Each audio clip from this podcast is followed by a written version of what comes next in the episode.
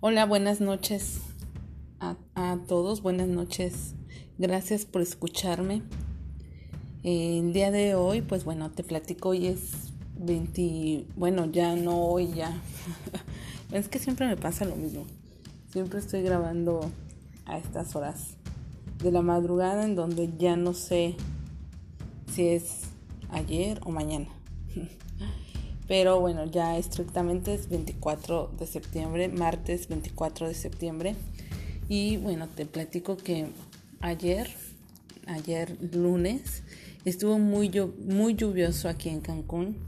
Y la verdad es que ya estaba como a punto de dormir. Quería descansar un poco. He tenido unos días muy, muy demandantes entonces, pues bueno, eh, ya saben que un descanso después del fin de semana, pues a nadie le cae mal.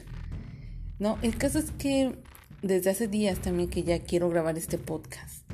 Entonces, nada más de pensarlo, pues me levanté. Eh, tengo ya mi material preparado desde la semana pasada. Y pues dije manos a la obra. Y aquí estoy y me siento muy bien muy bien. Realmente el tema que hoy traigo es un tema que me apasiona. Y pues al ser un tema que me gusta tanto, pues realmente no tiene ningún inconveniente, no tiene, es más, o sea, no sé, me encanta estar, estar aquí grabando el podcast que también me gusta mucho. Y pues bueno, ah, además que está retrasado, de hecho, eh, tenía que haber salido la semana pasada pero no importa, nos vamos a, reponer, vamos a encaminarnos, eh, vamos a, más bien, no caminar, sino más bien voy a ponerme al día para ya seguir con eh, la publicación cada dos semanas o cada 15 días. Bien, ya para no hacer el cuento largo, vamos a ver, les voy a platicar hoy de las reformas al Código Fiscal de la Federación propuestas en el paquete económico para el ejercicio fiscal de 2020. Un tema muy controvertido, un tema que ha dado mucho de qué hablar y ante lo cual yo quisiera sugerir que, eh, que estudiáramos cada uno por nuestra cuenta, que nos informáramos, que, que leamos material de cualquier parte que nos llegue, porque así vamos a poder tener un criterio amplio. Si nada más nos vamos del lado eh, que todos piensan que es negativo y nos informamos con personas que solamente piensan que es negativo y que encuentran muchos contras, entonces vamos a pensar negativo, creo yo. Si nos vamos del lado de que es positivo, del lado de de quien todo lo ve muy bien y que piensa que debe ser así, etcétera, que creo que son los menos, pues va a pasar lo mismo, vamos a estar nada más con una opinión. Por lo tanto, yo sugiero que, lea, que leamos, que nos informemos desde diferentes fuentes, empezando por el material oficial, que es lo que tenemos en la presentación del paquete económico, como repito. Entonces sí es, em, sí es bueno que nos hagamos un criterio propio porque eh, se está diciendo mucho. Hay muchos temas sobre esto y mucha gente quiere imponer sus opiniones, cosa que, que pues yo creo que no, que no debe ser así y pues bueno, eh, hay otras personas que pues no se informan y se quedan solamente con una opinión. ¿no? Entonces, bien, ya sin más, otra vez, eh, les voy a platicar. Lo primero que, que tengo aquí, bueno, les hago la aclaración que solamente vamos a ver los primeros artículos, ¿sí? De lo más importante que se piensa reformar, que está al final, pues es esto del tema de los reportables para, esquemas reportables para los asesores fiscales que eso amerita realmente un episodio completo. Ya lo trataré más adelante y sobre todo pues si se acepta la reforma que lo que se dice es que lo más seguro es que así va a pasar, tal cual está la propuesta. Pues bueno, ya eh, falta poquito para saber si sí pasa tal cual o va a tener algunos cambios. Pues bien, el artículo 5A, que es el primero que presenta un cambio, aquí lo que realmente este artículo se adiciona, se adiciona totalmente, este es un artículo nuevo y es el que nos va a hablar de la razón de negocios. Aquí lo que nos dice es que cuando un acto carezca de una razón de negocios y que además genere un beneficio fiscal, será recaracterizado. También es una palabra que no la había visto. Eh, y bueno, pues dice que se recaracterizará a los que se habrían realizado para la obtención del beneficio económico. Yo aquí lo que lo veo es algo así como los contadores decimos reclasificar. Sí, que hacemos un registro contable que no debe de ir ahí, lo reclasificamos y lo mandamos a donde pensamos que es la manera correcta. Entonces esto va a ser la recaracterización o también se puede señalar la inexistencia de ese acto. ¿Sí? Dice que se, se considerará inexistente cuando no se tenga un beneficio económico. Entonces, pues bueno, aquí lo interesante también de este artículo es que nos da las definiciones. Nos da una definición de razón de negocios y también una definición de beneficios fiscales. Si todo esto cómo va a ser, pues bueno, mediante facultades de comprobación de la autoridad es en donde van a presumir si los actos jurídicos carecen de razón de negocios o no. Aquí lo que también nos menciona pues es que todo esto, esto va a llevar un procedimiento y que se dará a conocer en la última acta parcial, ya sea de una revisión de gabinete o en una visita domiciliaria.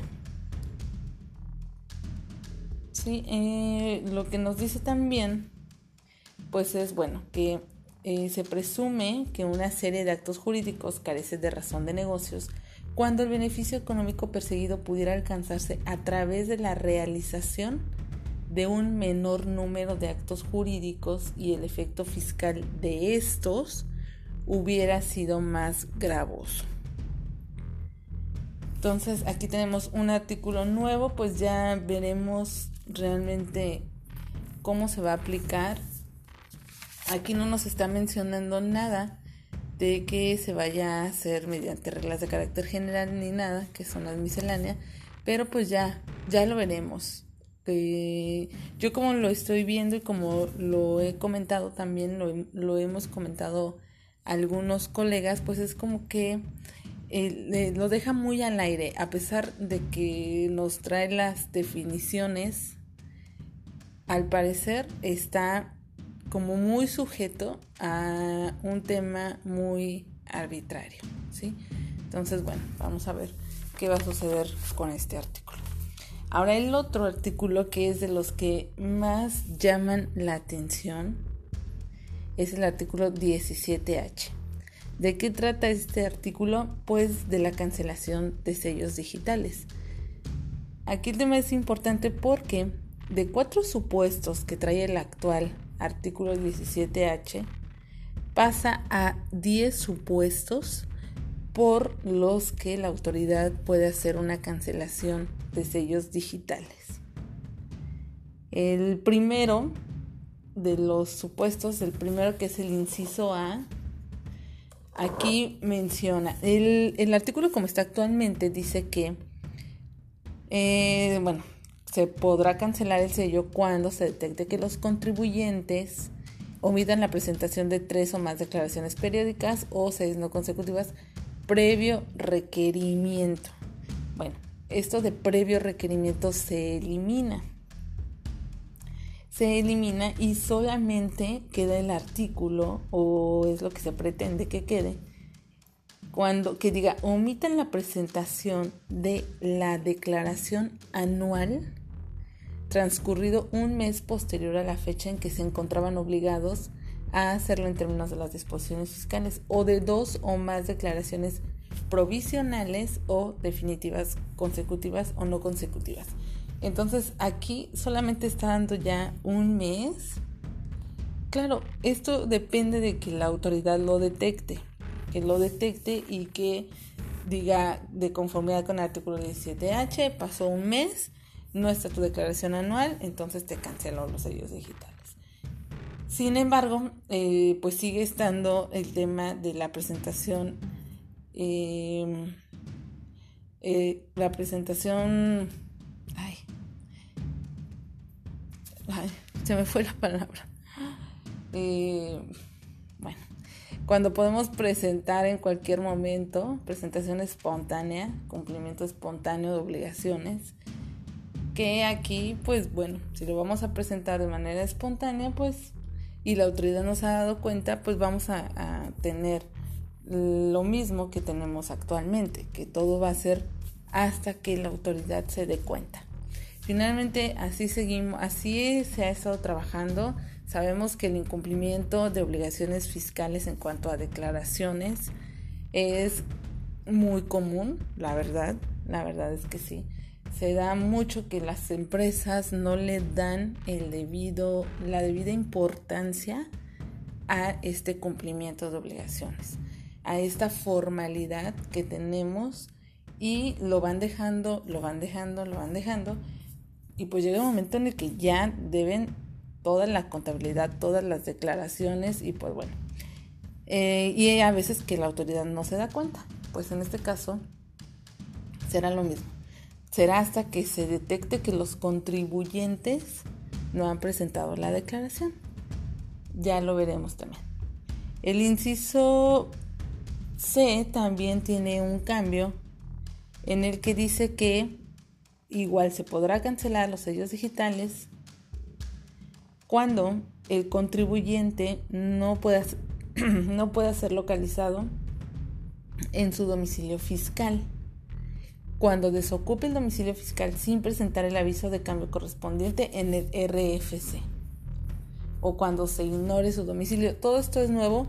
También el, inciso C ya hablaba de temas del domicilio fiscal en donde dice que se detecte que el contribuyente no puede ser localizado, desaparezca durante un procedimiento o bien se tenga conocimiento de que los comprobantes fiscales emitidos se utilizaron para amparar operaciones. Ahí ya, eso es lo que tenemos actualmente, donde nos combina el tema del domicilio y también lo de la emisión de, de CFDIs que amparen operaciones inexistentes. Ahora ya lo que se está proponiendo es que el inciso se va a hablar todo de el domicilio fiscal y ya el tema de la emisión de comprobantes que amparan operaciones inexistentes se hablará en otro inciso. Entonces, el inciso C también nos comenta que para efectos de este mismo inciso se entenderá que las autoridades fiscales actúan en el ejercicio de sus facultades de comprobación desde el momento en el que realizaron la primera gestión para la notificación del documento que ordene su práctica.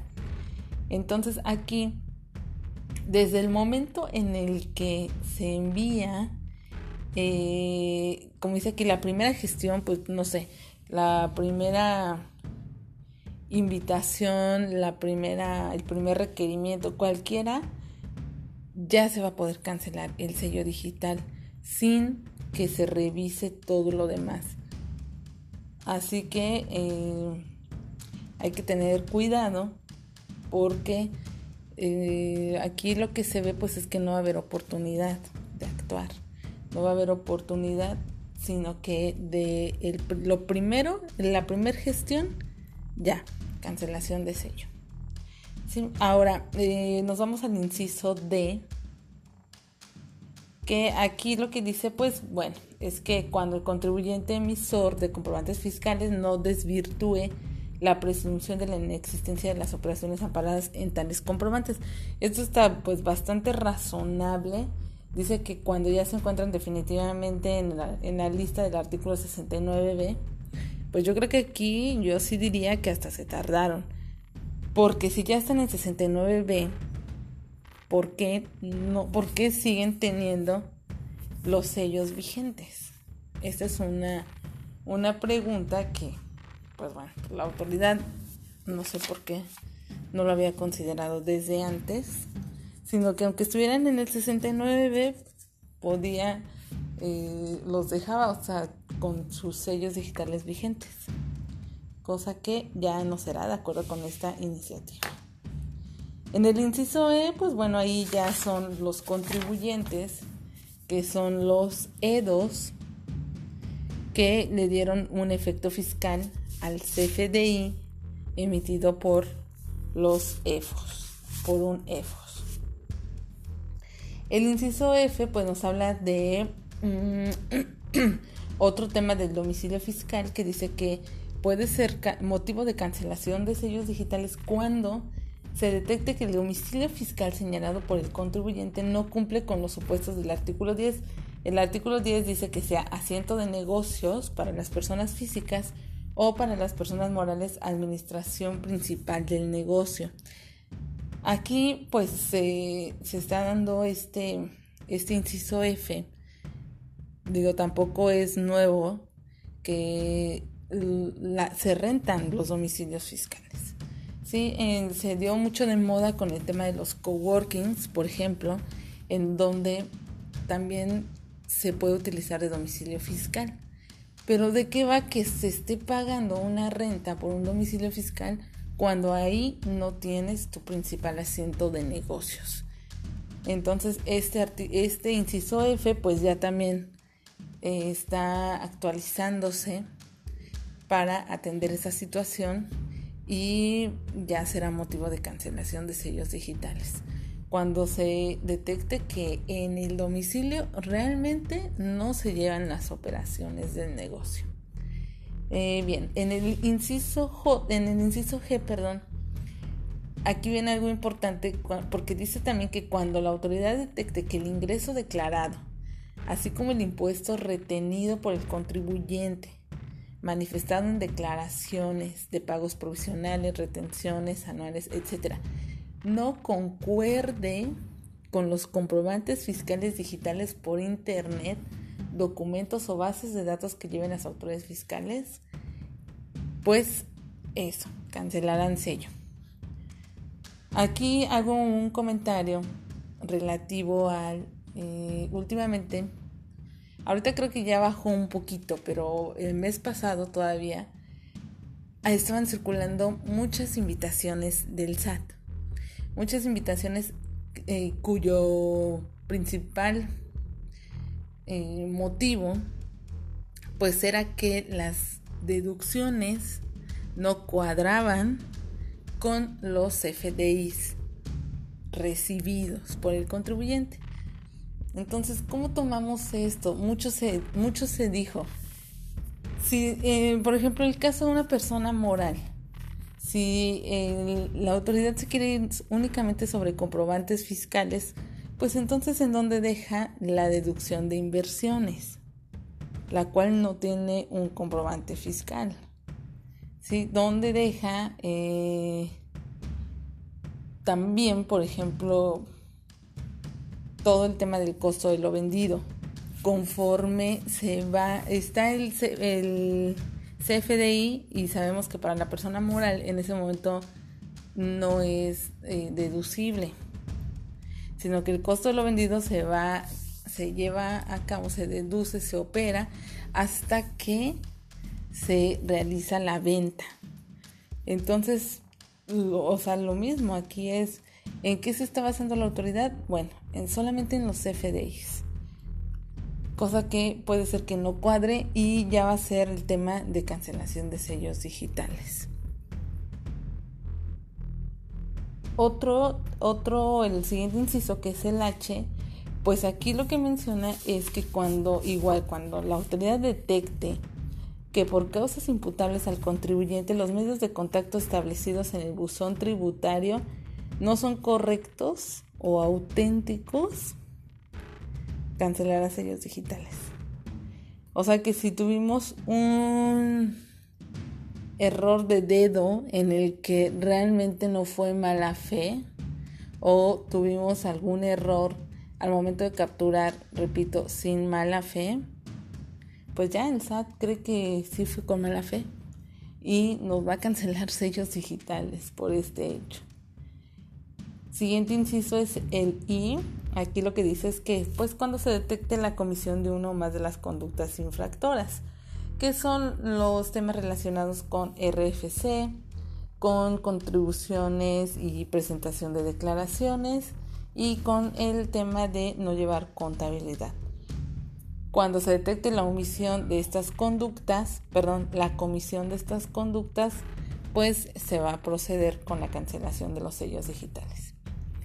El inciso J, pues aquí nos dice que cuando se detecte que se trata de contribuyentes que no desvirtuaron la presunción de transmitir indebidamente las pérdidas fiscales. Entonces aquí con, con este inciso J llegamos a los 10 nuevos supuestos. Y pues, ¿qué, es lo que vemos aquí?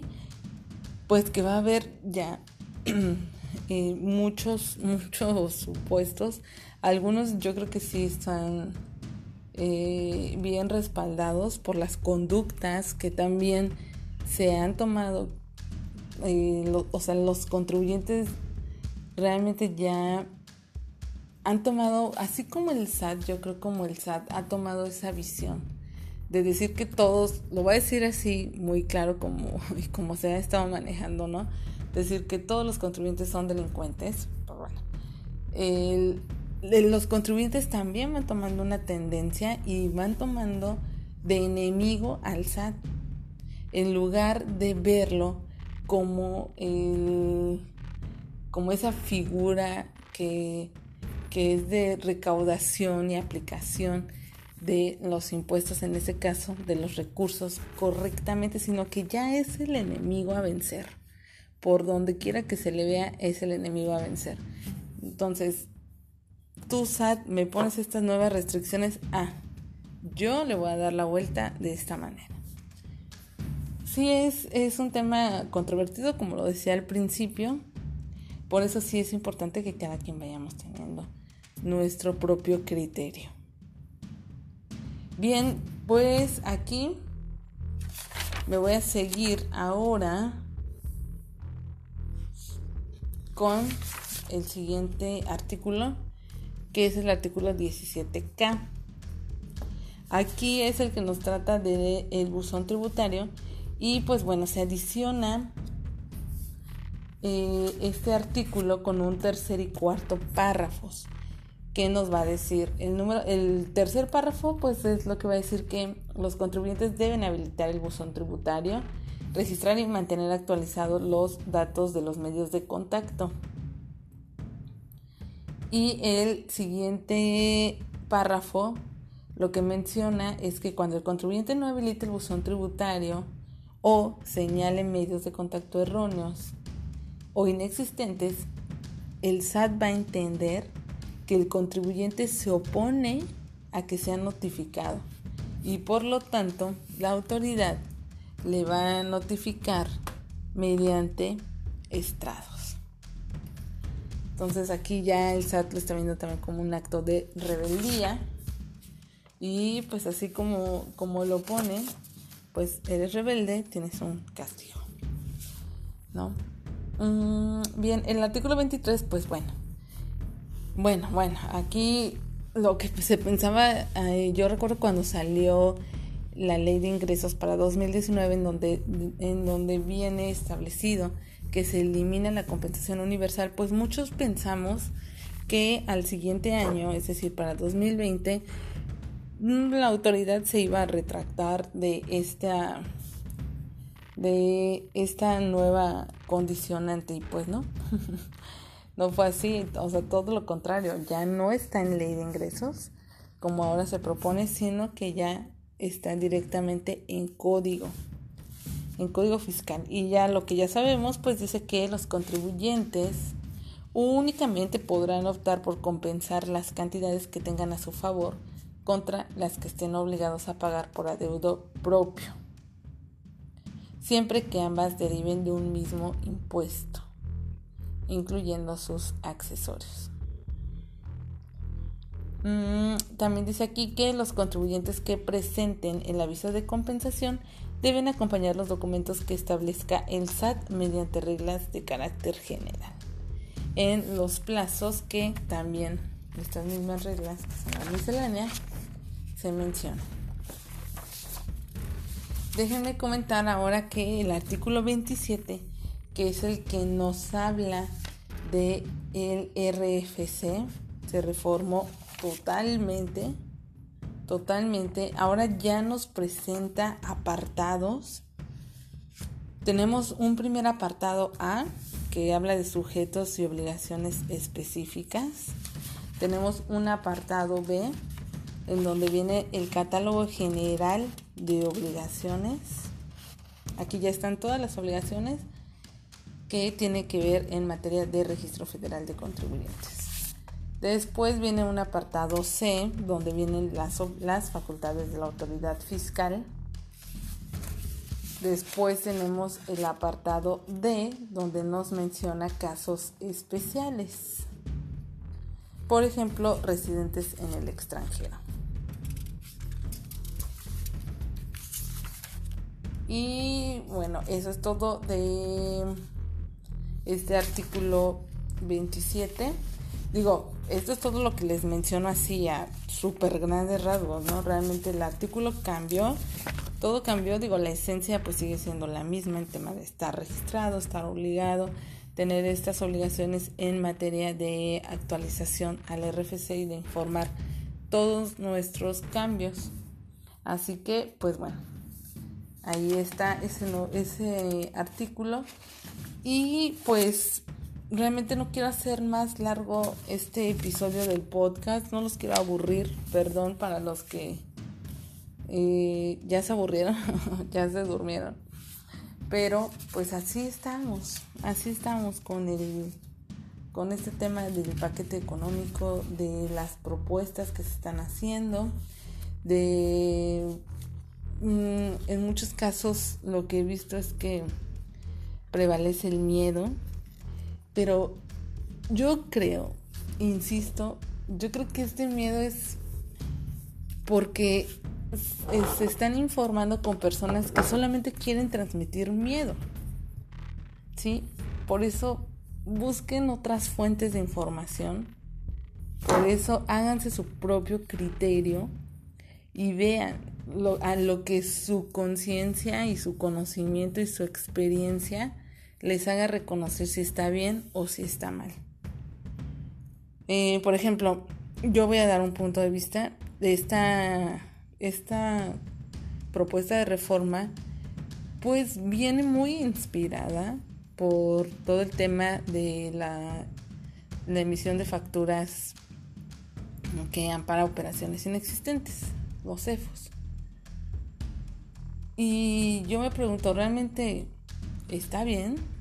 O sea, está bien lo que están haciendo los CEFOS. Está bien lo que los EDOS están haciendo. Digo, hay que ver la realidad. Para mí es eso.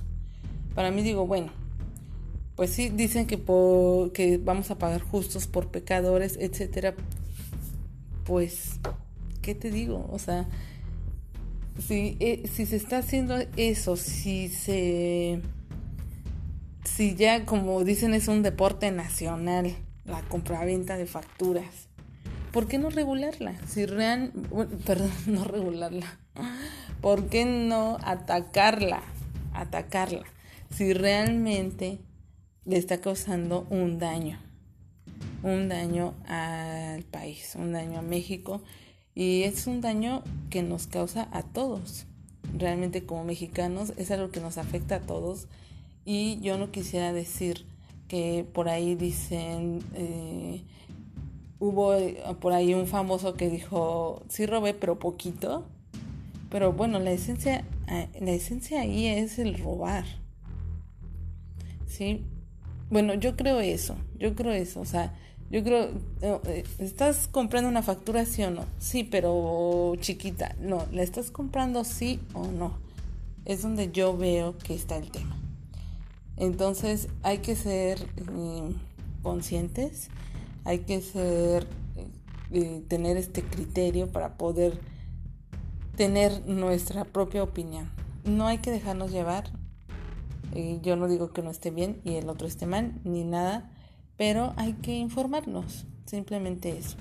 Ese sería, sería mi recomendación y es lo que yo quisiera transmitirles en este episodio, que repito, yo creo que está aburrido, pero para los que nos gusta, pues realmente eh, son de los momentos, de los momentos buenos, ¿no? Esto me recordó cuando en años pasados que había un poquito más de reformas, porque llevamos algunos años sin que haya reformas importantes, bueno, 2014, pero de ahí están pasando seis años para que haya otra otra buena reforma y pero antes yo me acuerdo que había más cuando estaba yo trabajando en el despacho y era tan emocionante que ya va a llegar la reforma vamos a analizar los temas hay que eh, hay que ver el comparativo estudiar qué decía antes qué dice ahora qué es lo que se propone qué cambio me parece, cuál no, de qué voy a hablar,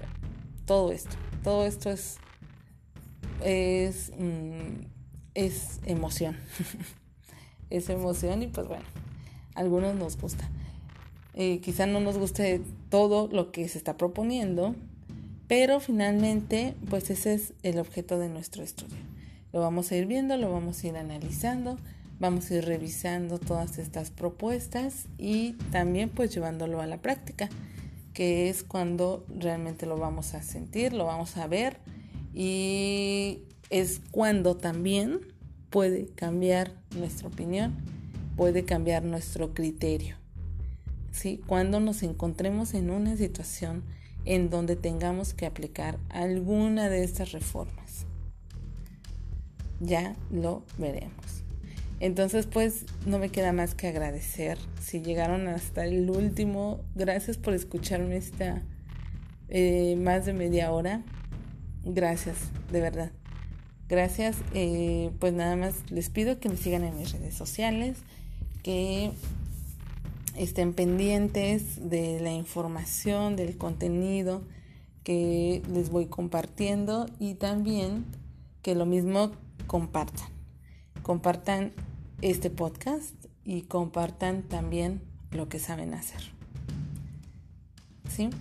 Pues buenas noches, que estén muy bien y los espero no dentro de 15 días, sino dentro de una semana, que es cuando ya me toca el siguiente episodio.